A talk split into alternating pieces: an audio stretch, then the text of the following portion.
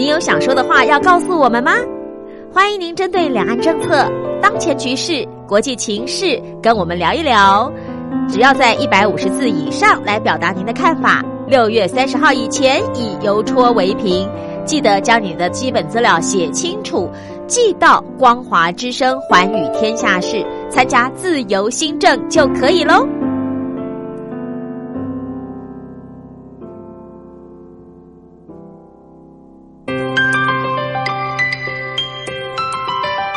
这里是光华之声，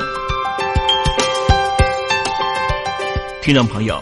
从现在开始，请您一起来关心最近发生的新闻事件。欢迎收听光华随身听。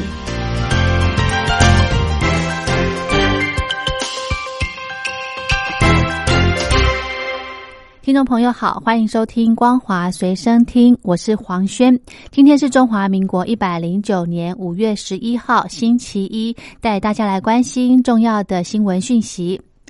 中国大陆为了收治新型冠状病毒的肺炎患者，新建的火神山医院仓促盖成，爆出了许多弊端，像是病房的门只能从外面打开，而门内没有把手，窗户装上铁栏杆，疑似被焊死，由中共军队接管。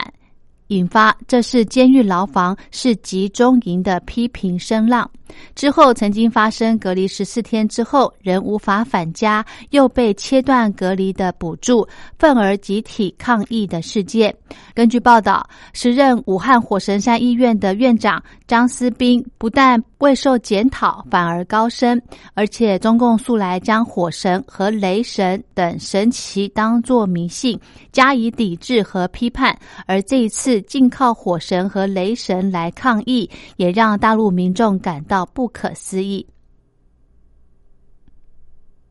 中国大陆吉林省官方消息指出，吉林在九号新增了十一例的本土确诊病例，全部都来自于舒兰市。皆与确诊的洗衣女工有关。新增的十一例本土确诊的接触者，包含洗衣女工的丈夫、三名姐姐、三名姐夫以及两名密切接触者。女工丈夫的三名密切接触者，以及曾经与一位密切接触者有接触史的患者。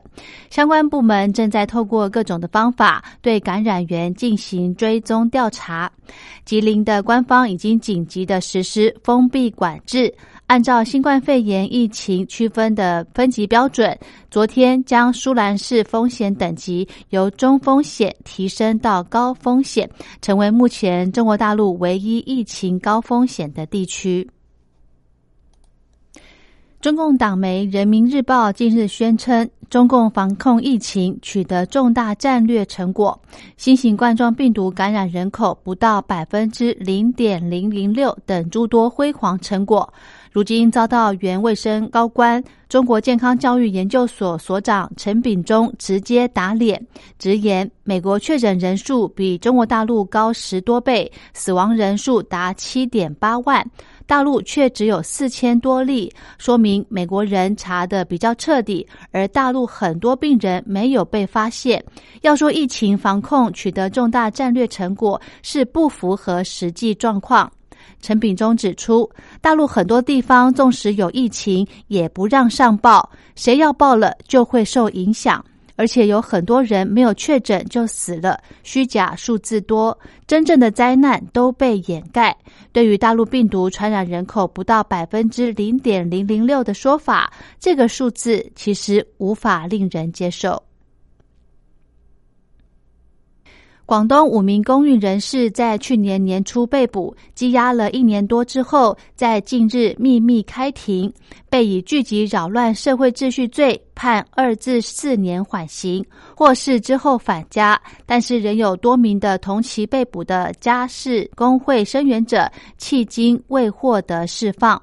根据报道。广东深圳劳工维权人士张志如、吴桂军、简辉、宋佳慧以及何远成等五人，近日被以聚众扰乱社会秩序罪判处一年六个月到三年的有期徒刑，分别获得缓刑二至四年，已经在七号晚间回家。中国大陆正在筹备下周的全国两会，但是各地新冠病毒的疾病确诊病例又在增加。昨天，中国大陆新增十七例的确诊，其中十例为本土病例。最早出现疫情的武汉市就有五例，而近日出现群聚感染的吉林省也有三例。因美军部署印太地区的四艘航空母舰相继染疫，近来中国大陆民间主张武统台湾的声浪高涨。不过，香港英文报刊《南华早报》的报道，北京仍希望和平解决，因不论统一前后，维持台湾稳定繁荣是优先考量。香港行政长官林郑月娥透露。中国大陆广东省以及香港、澳门当地正在磋商本月内放宽入境检疫的规定。目前，三地都对入境者实施隔离检疫十四天的措施。面对美国对新冠肺炎疫情强力救责，中共官媒新华社在九号的晚间推出一点六万字的长篇文章，会诊二十四个屡遭外界质疑的问题，重申立场并辩驳。文章声称，只要有新的谎言，就会继续告世人以真相。中国大陆疾控中心流行病学首席的科学家曾光，他今天表示，不要因为国内疫情得到控制而有误会，认为中国大陆公共卫生的基础很好。实际上，中国的医疗体制改革的这十年是公共卫生滑坡的十年。延宕两个半月的今年中国全国两会在二十一号即将登场。面对疫情，今年各省区的全国两会代表以及省级官媒到北京开会，出发前都必须接受检疫。而不论会期还是媒体采访的规模，都较往年缩水，而且限制更多。沙地阿拉伯财政部长贾丹今天表示，新冠肺炎的疾病重创经济。沙国将实施新的尊节措施，除了停止每月向公民发放补助金，也将调涨增值税，涨幅将达三倍。韩国中央防疫对策本部通报，截至今天凌晨零时，确诊感染新冠肺炎疾病增加了三十五例，其中多数为梨泰院夜店群聚感染，累计相关确诊至少已经达到八十七例。美国白宫采取特别防疫措施，仍爆出人员染疫，而且部分专家担心各州过早解封有第二波感染的风险。但财长和白宫经济顾问今天坚称，必须迅速的重启经济活动。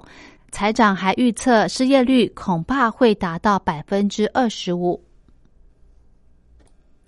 日本境内新冠肺炎疾病的疫情延烧，首相安倍晋三表示，日本最快在七月就能够开始疫苗的临床试验。新加坡防范新冠肺炎疫情蔓延，虽然积极的筛检移工以及社区的感染病例，但是首度出现检测失误的案例，有三十三人因实验室的试剂盒出错而遭误认为归类为确诊的病例。拉丁美洲第二航空公司哥伦比亚航空公司今天在美国申请破产保护，以求重整新冠肺炎疫情不可预期的冲击所造成的沉重债务。马耳他外交部在今天发声明表示，马耳他驻芬兰大使把德国总理梅克尔比喻为希特勒后，引发舆论炮火，而他在今天也辞职获准。好的，以上就是今天的光华随身听，感谢您的收听，我们下次再会。